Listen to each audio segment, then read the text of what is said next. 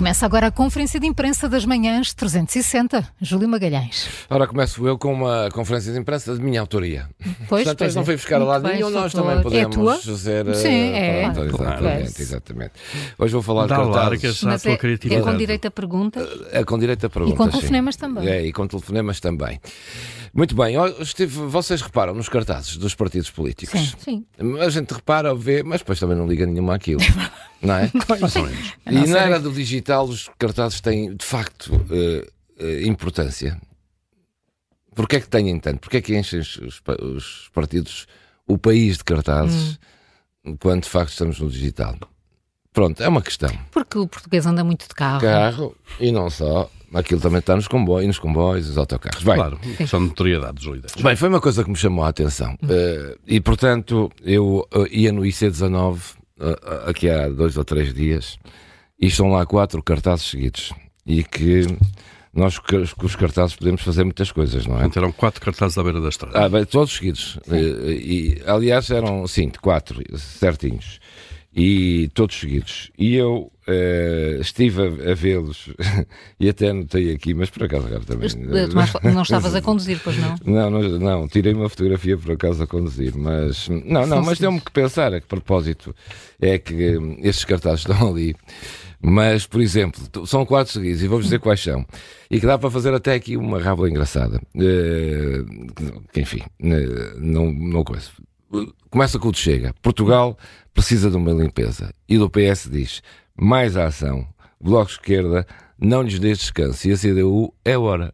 Se vocês juntarem isto tudo, já vão ver que eles são todos de acordo.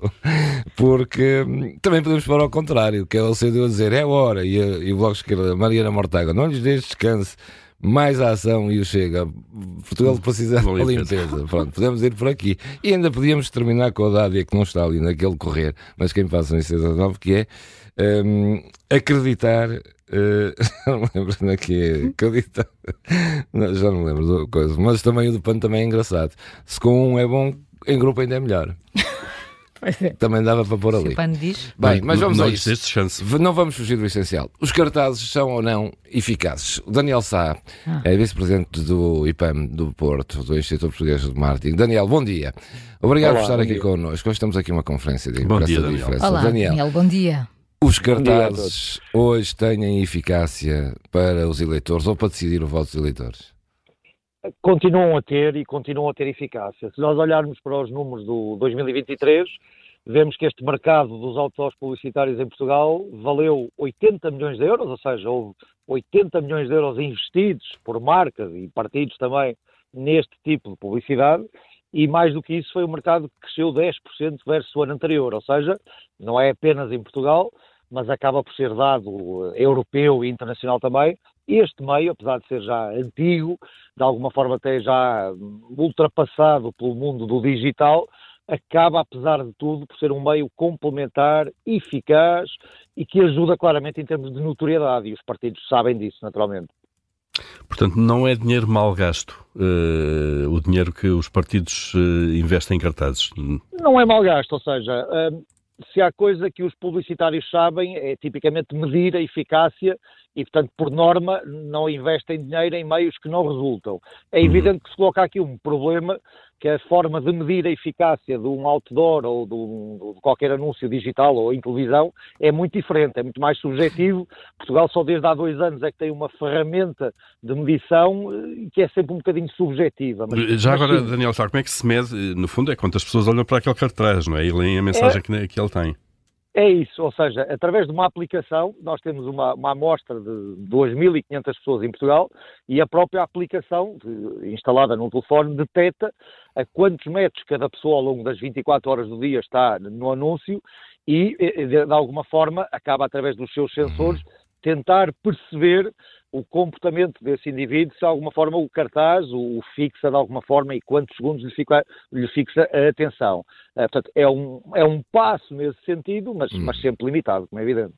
Já agora, Daniel Sá, quando vemos, só para terminar, eh, quando vemos, eh, por exemplo, o Bloco de Esquerda e a cara da Mariana Mortágua a dizer não lhes dês descanso, está a identificar o caráter da Mariana Mortágua ou, está, ou o Bloco de Esquerda? Eu acho que é um bocadinho as duas coisas, ou seja, há um bocado eu rimo bastante com a descrição. De facto, não é simples um partido destacar-se e, dar esse ruído visual, mas na verdade isto é muito complicado, porque o partido que está no poder deve de alguma forma tentar dizer sempre continuem connosco e todos os outros de alguma forma têm que dizer é hora de mudar comigo. E portanto isto às vezes há aqui uns trocadilhos que não são muito felizes, uh, apesar de termos visto, por exemplo, a iniciativa liberal tem alguns autores míticos ao longo dos anos, muito provocadores, e portanto, apesar de tudo, tal como no mundo das marcas, eh, algumas conseguem distinguir-se de uma maneira mais eficaz e outras não. E uns, e uns partidos podem recorrer ao humor e outros não podem também? Podem no sentido de que o eleitorado aceita melhor que uns o façam e outros não?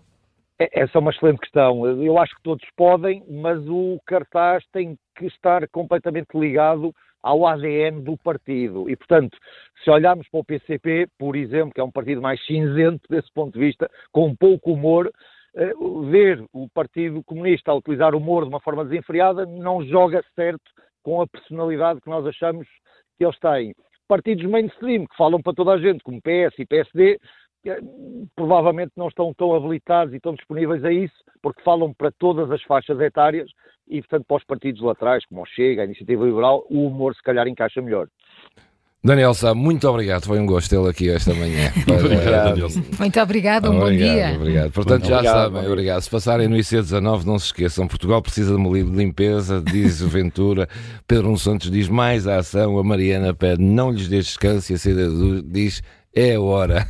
Todos seguidos. Oh, todos seguidos. E isto anda tudo ligado. Ah, eu, ligado. eu, também escolhi uma notícia do, uh, uh, do uh, público, do público, do Luciano Alvarez. Os debates televisivos esticaram-se no tempo e uhum. Ventura é o principal responsável. É. Aqui há, há, aqui um ranking, nós temos olhado muito para, para os números de audiências e tudo mais, mas também tem havido uma certa discussão sobre aqueles 30, 30 minutos, minutos que, afinal não foram. Sim. Exatamente.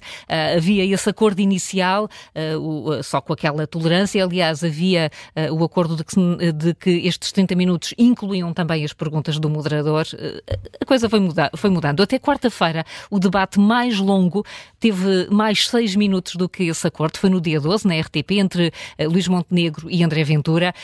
o debate durou 39 minutos e 25 segundos o segundo debate mais longo foi entre eh, Pedro Nuno Santos e André Ventura, e uh, temos sempre aqui um nome em comum, foi na TV e na CNN, 38 minutos e 46 uh, segundos. Este debate entre Pedro Nuno Santos e André Ventura foi também o mais visto até agora, em termos de audiências, uhum. uh, tudo somado cerca de um milhão e meio de espectadores. Até lá tinha sido o debate entre Mariana Mortágua e Luís Montenegro.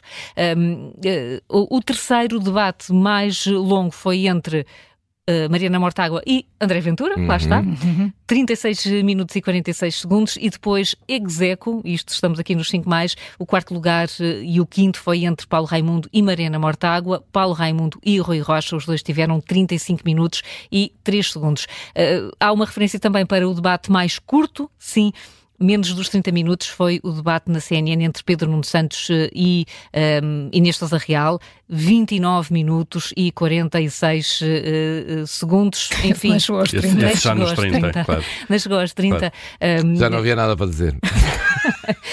quem sabe, quem, quem sabe. sabe. O público uh, perguntou também aos diretores de informação da RTP, da SIC, da TV e da CNN, porque aqui o tempo nem sempre se cumpriu, mas eles não quiseram explicar o que é que se passou aqui. Mas o que é certo é que isto foi feito.